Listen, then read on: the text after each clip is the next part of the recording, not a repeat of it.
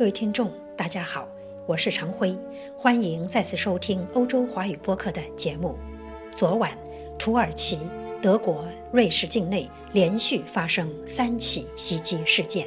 俄罗斯驻土耳其大使安德烈·卡尔洛夫在安卡拉出席一个图片展活动时遭枪击身亡。一辆货车闯入柏林威廉皇帝纪念教堂前的圣诞市场，导致十二人遇难，五十余人受伤。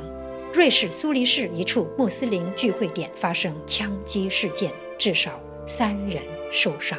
圣诞节前，主播面对如此恐袭。愿与大家一同沉默，一同祈祷，为欧洲，为世界，为人类。